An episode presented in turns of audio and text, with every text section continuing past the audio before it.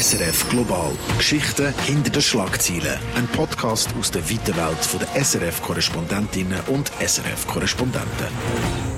Hallo zusammen und willkommen bei SRF Global, wo es alle drei Wochen einen Einblick in den Alltag der SRF Ausland-Korrespondentinnen und Korrespondenten gibt. Ein Blick ins Leben neben den Schlagzeilen, über das Wohnen, Essen, Shop, aber auch äh, über den Umgang mit der Energiekrise und so weiter wird bei uns diskutiert. Alles, was uns im Leben im Ausland halt so beschäftigt, gibt es hier bei uns bei SRF Global. Ich bin Samuel Emch und berichte für Radio SRF über Ostasien. Wohne ich in China, Shanghai. Das heisst rund äh, 7800 Kilometer entfernt von meinem Kollegen Bruno Kaufmann, wo wir zusammen den Podcast aufnehmen. Ja, das bin ich. Ich bin der Bruno Kaufmann. Ich bin der SRF Nordeuropa-Korrespondent und wohne in der Nähe von der schwedischen Hauptstadt Stockholm. Wenn ich so bei mir da aus dem Fenster schaue heute, dann sehe ich tiefen Schnee. Es hat gerade 30 cm Neuschnee gegeben heute. Die Temperaturen sind etwa bei minus 13, 14 und das macht doch ein bisschen einen weihnachtlichen Eindruck und das bringt uns eigentlich jetzt schon zum Thema, nämlich Weihnachten. Die Festtage stehen ja vor der Tür in unseren Ländern. In Schweden bei mir, wie auch bei dir in, in China. Und Samuel, Du bist jetzt gerade noch extra für äh, diesen Podcast auf eine Reportagereise gegangen, stimmt doch, oder? Ja, genau. Ich bin jetzt gerade äh, nicht in Shanghai, ich bin in der Stadt Iwu. Ich bin ein bisschen südlich von Shanghai, immer noch im Osten von China. Ist auch ziemlich kühl hier, aber natürlich no Schnee. Wir sind auf der Höhe von Kairo. Und ich bin hier hergekommen, weil anders als im Rest von China, wo Weihnachten wirklich keine Bedeutung hat, hier in Iwu da seit Weihnachten durchaus ein grosses Thema. Allerdings nicht kulturell oder religiös, sondern rein aus Businessgründen. Weil ein grosser Teil der Weihnachtslichterketten, Plastiksamichlöis, unterschiedlichsten Christbaumschmuck und auch die Kugeln, die, die, Schneekugeln mit Figürchen drin, die man schütten kann. Dann sieht es aus, als würde es schneien. Äh, das wird hier, ein grosser Teil wird hier eben in EU produziert in normalen Jahr haben Produzenten hier Weihnachtsschnickschnack im Wert von umgerechnet 250 bis 300 Millionen Franken exportiert ins Ausland.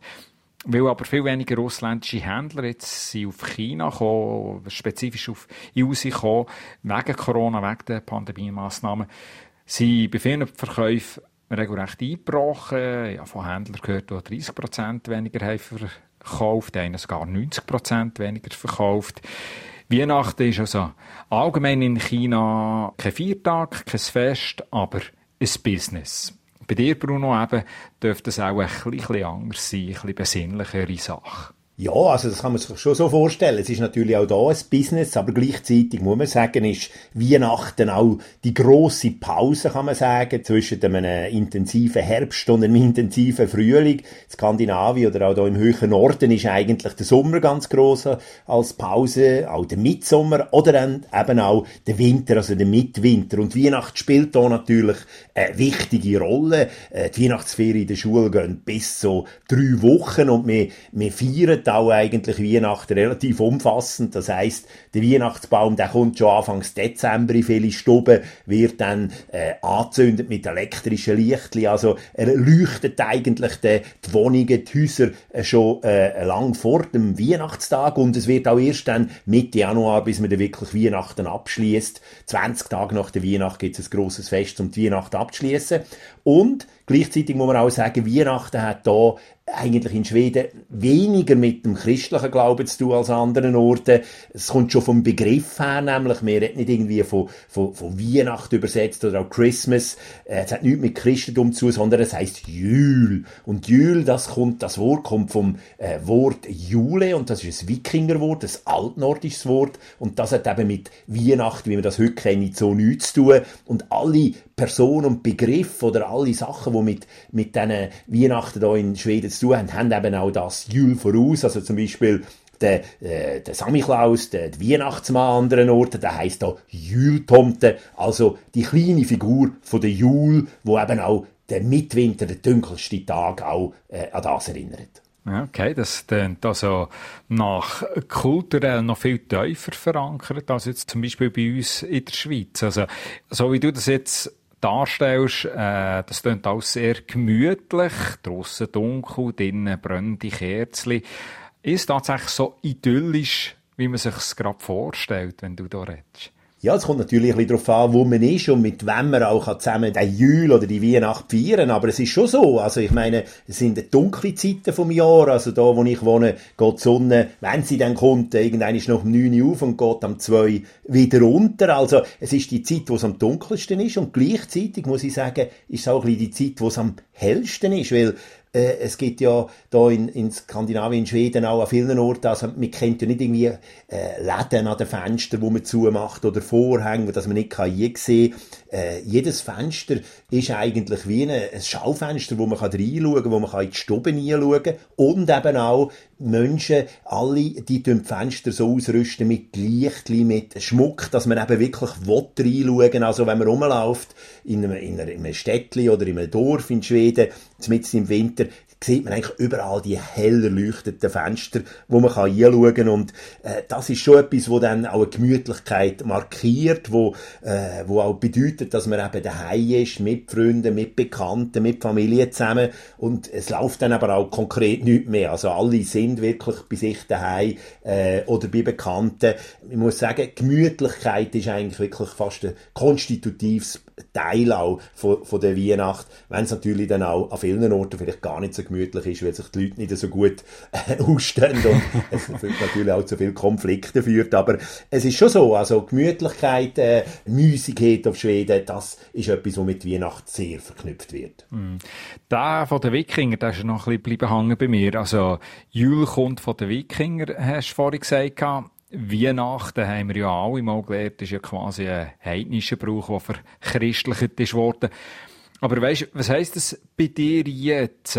Merkt man von diesen heidnischen Wurzeln, von diesen Wikinger noch viel mehr als zum Beispiel bei uns in der Schweiz? Was gibt's da? Gibt's noch irgendwie alte Wikinger-Traditionen, die vorgenommen werden? Ja, also es gibt schon solche, die sich natürlich auch über die Zeit verändert haben und wo zum Teil auch mit, zusammen mit, dem, mit, dem, mit den christlichen Traditionen versucht worden ist, jetzt so eine Art neue Mischung zu machen. Eben, Begrifflichkeit ist sicher so ein Teil. Ein anderer Teil ist auch der Brauch, wo äh, immer am 13. Dezember hat man also vorzügelt eigentlich, zehn Tage vor dem eigentlichen Weihnachtstag, die sogenannte äh, Lichterköniginnen-Tag, also wo sich äh, Menschen in dem Sinne weiße Kleider verwandeln und eine Lichterkrone auf dem Kopf haben. Das ist der Tag von der Santa Lucia, auch dort ein alter Brauch vom Licht in die Dunkelheit bringen, mit im Winter, wo man als Wikinger hat man das als Mitwinterblot oder Mitwinterblut bezeichnet. Das hat man jetzt in eine Art Lichtfest verwandelt und mit Christentum hat das eigentlich wenig zu tun, auch wenn das Santa Lucia heißt.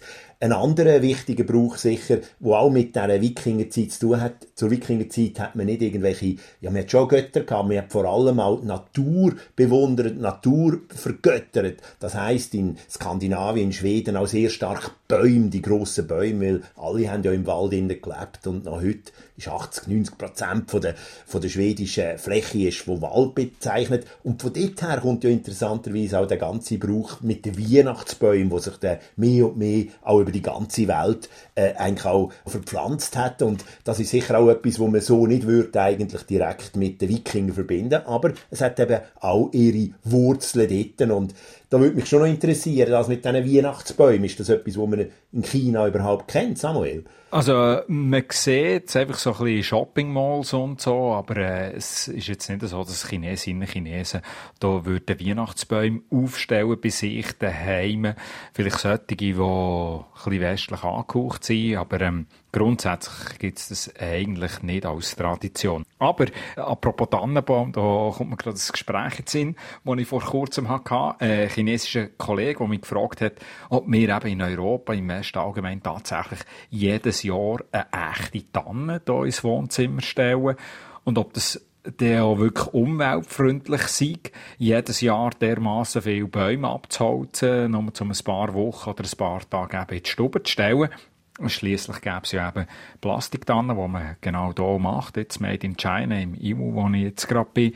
Reflexmässig habe ich dann gedacht, ah, Plastik, das ist sicher immer schlechter und rein von der Ökobilanz her, vor allem wenn sie hier von China her auf die ganze Welt umgeschleppt wird, so eine Plastiktanne, Kennt man da im Norden ein etwas äh, von der Ökobilanz her, wenn da eben die Bäume in dermaßen Mengen abgeholzt werden und äh, umgeschleppt werden? Ja, das ist schon eine Diskussion. Also ich meine, die Öko-Frage und, und Tannenbäume, das ist jedes Jahr wieder eine, eine, grosse Diskussion auch. Und es ist ja auch so, dass das Land in Skandinavien, also Dänemark, eigentlich zum grössten Weihnachtsbaumproduzent und Exporteur geworden ist. Also dass relativ grosse Flächen in Dänemark einfach für die Weihnachtsbäume eigentlich zur Verfügung gestellt werden und, und der Transport von diesen Bäumen natürlich auch Probleme auslöst. Gleichzeitig ist es, kann man sagen, ist Tradition natürlich wirklich sehr, sehr stark. Eben nicht schon, ist nicht irgendetwas Modernes, sondern etwas schon von ganz langer Zeit her, dass man eben in Schweden, bin ich auch immer wieder dabei gewesen, dass man eben in den Wald rausgeht, äh, und dort ein Bäumchen holt, wo passt. Also, dass man eigentlich in dem Sinne auch fast ein bisschen Waldwirtschaft betreibt und gleichzeitig nachher auch den Tannenbaum eben auch verführt.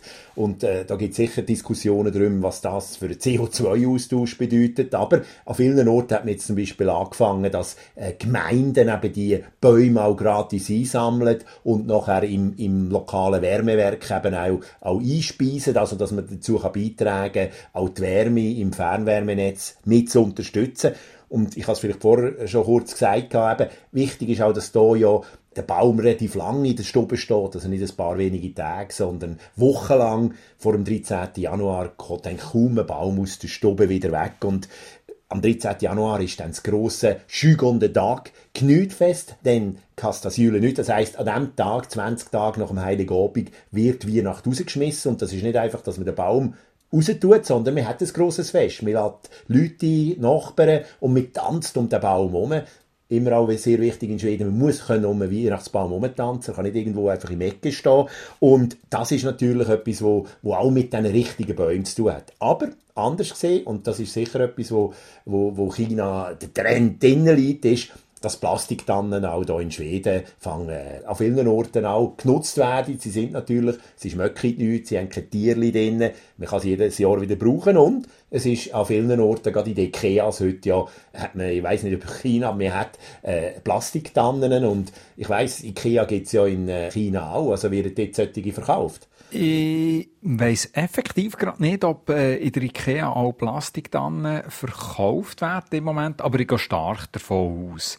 Und äh, für China ist das auch äh, die beste Ökobilanz, die man haben kann. Bei dir ist es auch, wenn man eben im Wald gerade nebenan eins geht, holen, ein Bäumchen. Und äh, in der Schweiz auch, auch anstatt eben der Import äh, von hier oder von Dänemark. Aber da sind wir dann schon wieder irgendwie beim Thema Geschäfte mit Weihnachten. Weil eben, wie gesagt, äh, am Anfang Weihnachten ist in China eben weder heidnisch noch christlich in der Tradition, sondern einfach ein kommerzieller Anlass. Entsprechend findet Weihnachten in China eben auch nicht in den Stuben der Leute statt, von den Chinesinnen und Chinesen, sondern höchstens im Shoppingcenter. In einzelnen Läden sieht man Weihnachtsschmuck, sieht man Weihnachtsangebot. Die versuchen da so ein bisschen ihren Umsatz anzukurbeln mit Weihnachten. Obwohl die Behörden so in den vergangenen Jahren immer mal wieder gesagt haben, rund um Weihnachten herum, äh, man soll doch nicht fremde Fest feiern.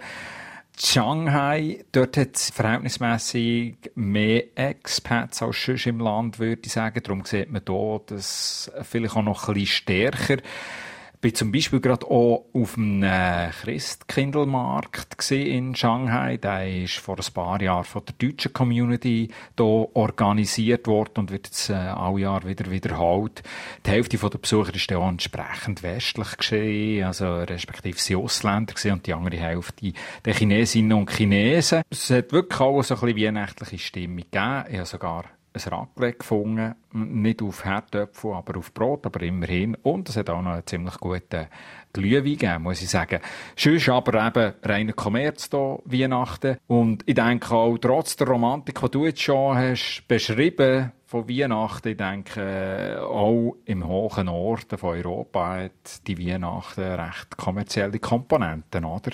Das ist es so. Also ich meine, was, was bei dir Ivo ist, das gibt es eigentlich da in, in Skandinavien, eigentlich in jedem Land, nämlich ein Weihnachtsort. Also ein Ort, wo, wo, wo man da eigentlich fast miteinander ein bisschen in Konkurrenz steht zwischen den verschiedenen Ländern, also zwischen Finnland und Schweden, zwischen Schweden und Dänemark und Norwegen, sogar bis auf nach Grönland gibt es überall einen Ort, wo die Lokalbevölkerung oder die Bevölkerung von diesem Land sagt, das ist der Ort, wo eben äh, der amerikanisch angehauchte Santa Claus dabei ist. Und das hat eigentlich dazu geführt, dass man eigentlich an verschiedensten Orten ganz verschiedene so Weihnachts- äh, Siedlungen aufgebaut hat, also eine Art Kulissenstadt, wo eben der Weihnachtsmann, wo man dort auch soll können besuchen. Also besonders deutlich wird das in, in Finnland, äh, in Rovaniemi beim, beim Polarkreis, dort haben wir gerade außerhalb vom Flughafen so etwas gebaut. Und dort wird eigentlich jedes Jahr kommen dort hunderte von Charterflügen im Dezember, vor allem aus, aus England, aber früher auch mehr noch aus, aus Russland, wo eben für einen Tag mit der richtigen Weihnachtsmann besuchen. Und äh, anderen Orten geht es mehr darum, dass man dem Sammy Klaus einen Brief schicken im Weihnachtsmann und dann eine Antwort bekommt. Zum Beispiel in Grönland, in Nuuk, in der Hauptstadt, gibt es den grössten Briefkasten der Welt, wo eben die Adresse hat. Und da in Schweden gibt es auch einen Ort äh, im Wald, typischerweise aussen dran, wo es eigentlich recht, äh, ja, recht idyllisch, recht äh, äh, lustig zu und her geht, wo man so mit, mit Schneeschlitt im Zeug rumfährt. Und natürlich, und das muss man auch sagen, in all diesen Orten gibt es unglaublich viel Krimkrams, äh, äh, Plastik, Weihnachtsspielzeug, wahrscheinlich kommen die alle aus, aus Ivo, weil äh, auch im Geschenkliberg in Schweden ist äh, wahrscheinlich vieles made in China, kann ich mir vorstellen. Aber äh, da kommt der China ein auf äh, Nordeuropa während der Weihnachten bei diesen Geschenken. Geschenke-Austausch übrigens, das gibt's doch kaum während der Weihnachten. Vielleicht bei den Jüngeren so ab und zu. Das sind die, die noch am ehesten etwas unternehmen während der Weihnachten. Allerdings äh, geht man vielleicht mit einem Schatz zu Nacht essen oder man trifft sich mit Freunden zum Essen. Das ist so das, was man vielleicht mal macht bei den Jüngeren an Weihnachten. Geschenke, richtig Geschenke austauschen. Das gibt's ein paar Wochen später da, am chinesischen Neujahr. Das ist äh, nach dem Mondkalender und ist mit Abstand sicher der wichtigste Feiertag hier in China, respektive es ist auch da bei uns eine Phase von einem ganzen Monat, wo es dann mehrere Viertage gibt innerhalb von dem Monat, wo wichtig sind. Anfangen die Festivität eben Ende Januar dann. und dann werden dort eben Geschenke aus austauscht. Allerdings, also, es sind nicht so Geschenke, wie wir es jetzt denken, sondern es ist vielmehr, es werden einfach äh, rote Gouverne verteilt und rote Gouverne austauscht. Das sind rote Umschläge mit Bargeld drinnen. Ja, das ist schon, noch ein bisschen lustig, dass man da Bargeld umgeht in diesen roten Umschlägen, aber ist das eigentlich die hauptsächliche Tradition von, von, von, von so Festtagstraditionen oder gibt es im Zusammenhang mit dem chinesischen Neujahr auch noch ganz andere? Es gibt ganz viele verschiedene Sachen. Es kommt eigentlich darauf an, in welche Region man genau schaut. Also das Zentrale ist beim chinesischen Neujahr eigentlich das Gleiche wie bei den europäischen Weihnachten, würde ich sagen, und zwar nämlich das Zusammenkommen von der Familie. Dann gibt's in verschiedenen Regionen dann noch Umzüge, die passieren während dem chinesischen Neujahr. Es gibt Feuerwerk, wobei das in den Städten inzwischen verboten ist. Das Neujahr, das zieht sich eben ähnlich wie bei dir äh, die ganzen Weihnachtsfeierlichkeiten oder Julfeierlichkeiten über mehrere Wochen hinweg, respektive zum Beispiel der erste Vollmond vom neuen Jahr, am 15. Tag ist das, glaube äh, ist so ein wichtiges Fest, das Laternenfest wird dann gefeiert. Da gibt es auch grosse Feuer, alte Tradition ist dort, dass man dann an diesen Tagen das Licht nicht mehr ablöscht. Und im Süden von China gibt es dann noch Tradition, dass man Papierballon, also so eben Papierlaternen mit einem Feuerchen unten dran lässt, Das kennt man auch in vielen anderen asiatischen Ländern, wo das Fest feiern. Was wir hier als chinesisches Neujahr bezeichnen jetzt bei uns, äh, das wird in vielen ost- und südostasiatischen Ländern als Frühlingsfest gefeiert. Also eben, es ist jetzt so der Switch vom Winter zum Frühling. Und ähm, das Allerwichtigste habe ich noch gar nicht erwähnt von diesen Feierlichkeiten. Das ist natürlich das Essen. Klassischerweise mit der Familie quasi am chinesischen Silvester hockt man da zusammen und äh, feiert eben bei einem grossen Essen. Das ist klar. Der Hunger kommt ja mit dem Fest. Also eben, Essen ist natürlich immer, immer ganz wichtig bei solchen Festen. Was ist das traditionelle Neujahrsessen in China? Wie kann man sich das vorstellen? Ja, im Norden von China, da sind es mit Schweinigem und Gemüse gefüllt die Teigtaschen, Jiaozi, wie sie hier heissen, ähm, kocht im heißen Wasser, dämpft, frittiert. Im Süden sind es eher gefüllte Reisbauen, Tangien, wo man isst. Äh, kulinarisch ist also so ein bisschen eben auch unterschiedlich wieder nach Region. Übrigens kulinarisch ist mir in den letzten Wochen da, was auf Weihnachten zugeht, auch ein bisschen etwas aufgefallen. Und zwar, dass in vielen Bars in Shanghai sogenannten äh, Mulled Wine gibt. Also das ist quasi Glühwein und Butterbier, offenbar ein Getränk, das mit Weihnachten in Verbindung gebracht wird. Ein Getränk, das man eigentlich aus Harry Potter kennt. Das erstaunt mich jetzt noch. Und bei den Bäckereien gibt es dann noch so ein bisschen Lebkuchen. Aber ja, genau, eben sonst im chinesischen Jahr mit diesen Teigtaschen oder Reistaschen. Die Schweden, da stellen wir vor, da gibt es auch, auch ganz viel verschiedenes Essen. Was ist so das Klassische? Das Rentier oder was? Ja, Rentier wird gegessen, Elch wird gegessen, aber es ist auch ganz wichtig, was du vorher schon gesagt hast, also das Bier, also das Jülöl heisst das.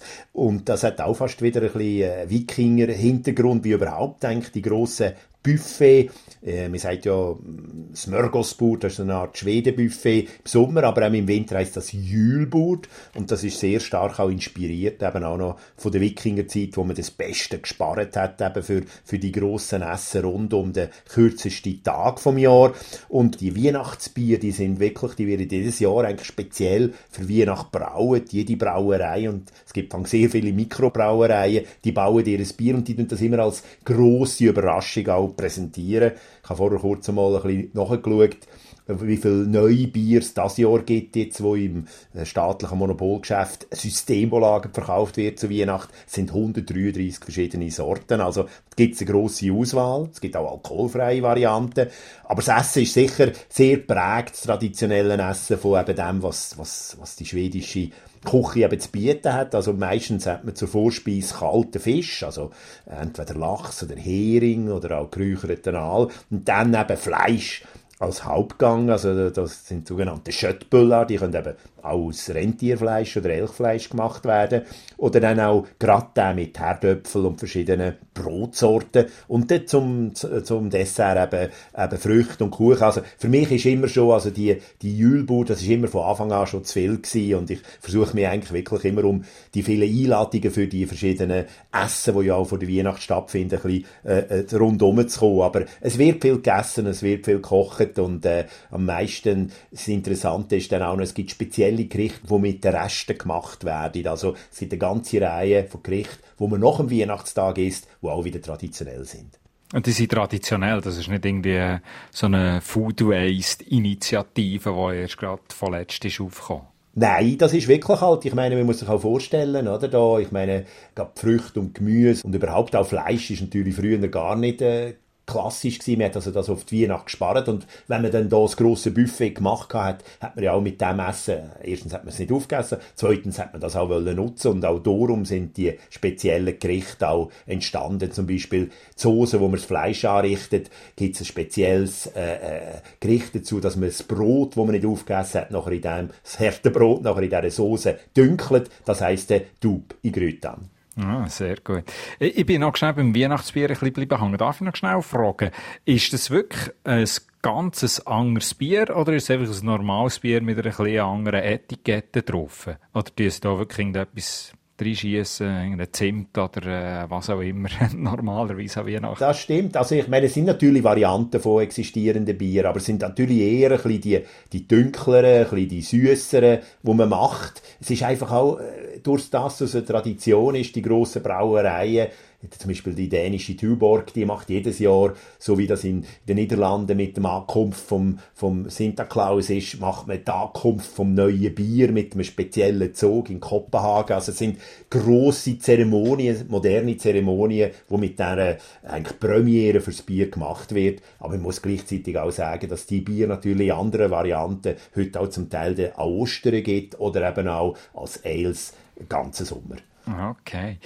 Du hast vorhin ein bisschen durchdrücken, dass du dich eigentlich auf die, um die Weihnachtsfeierlichkeit um ein bisschen drückst. Was hast du überhaupt für Pläne jetzt für die Weihnachtsfeiertage? Ja, also äh, ich drücke mich vor allem über, äh, gegen ein bisschen das zu viele Essen. Ich, für mich ist es auch immer ein bisschen äh, ich bin ja viel unterwegs und mit viel mit Leuten, dass ich jetzt nicht am, an der Weihnachten noch, noch unglaublich viel Verwandte treffen Also bei uns ist es eigentlich traditionell so, dass wir, ich und meine Frau und äh, meine zwei Töchter, die nicht mehr daheim wohnen, die im Ausland zum Teil leben, einfach im kleinen Rahmen uns treffen und vor allem auch ein bisschen Erholung suchen und es gemütlich haben und äh, viel auch unterwegs sind, dann äh, spazieren und einfach nicht so wahnsinnig sozial, nicht so viel essen, nicht so viel trinken, sondern wirklich auch ein bisschen runterfahren vom normalen Stress. Und in dem Sinn passt das ja auch in dieser Zeit, weil äh, es ist dunkel, es ist kalt, also äh, man ist nicht gerade eingeladen, möglichst viel draussen zu sein.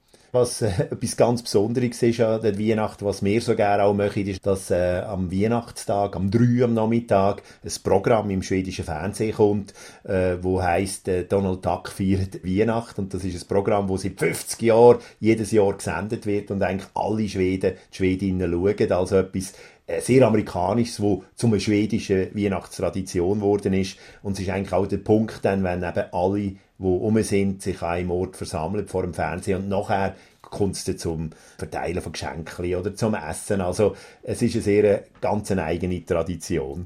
Wie ist das bei dir das Jahr?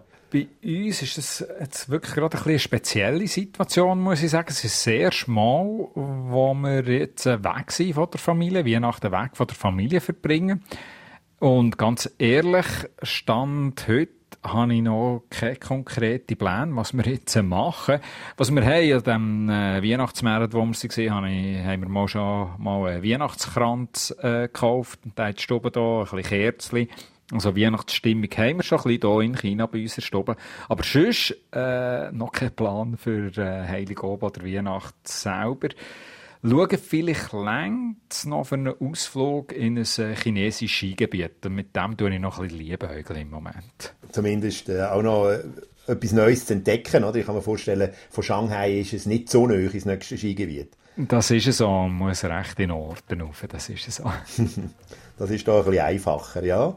Eben, wir haben uns jetzt wirklich austauscht über wie wir ausgiebig feiern hier in Schweden oder eben eher ein bisschen zurückhaltend, auch skeptisch in, in China, wo ja dann das Neujahrsfest äh, wirklich gross ist. Aber für alle uns und für euch auch, die hier zulassen, gibt es ja jetzt natürlich dann äh, den Jahreswechsel, es gibt die Festtage und äh, wir möchten uns an diesem Punkt eigentlich wirklich für uns zulassen, schon das ganze Jahr, aber auch jetzt in dieser Sendung herzlich bedanken euch, schöne Festtage wünschen. Ich sage da in Schweden «God Jul» und «Gott Nyttår» und wenn ihr Fragen zu diesen Festtagen in unseren Ländern noch hättet, äh, zum Podcast überhaupt oder als Feedback an uns Korrespondenten und Korrespondentinnen, dann schreibt uns doch, das geht via Mail an die Adresse studio.srf3.ch oder auch in den Shownotes gibt es ein Formular, wo ihr uns direkt könnt erreichen könnt. Merci vielmals, Bruno. Ich bedanke mich bei dir für das schöne Gespräch und wünsche dir ganz schöne Festtage. Auch euch allen, die zugelassen haben, bis dahin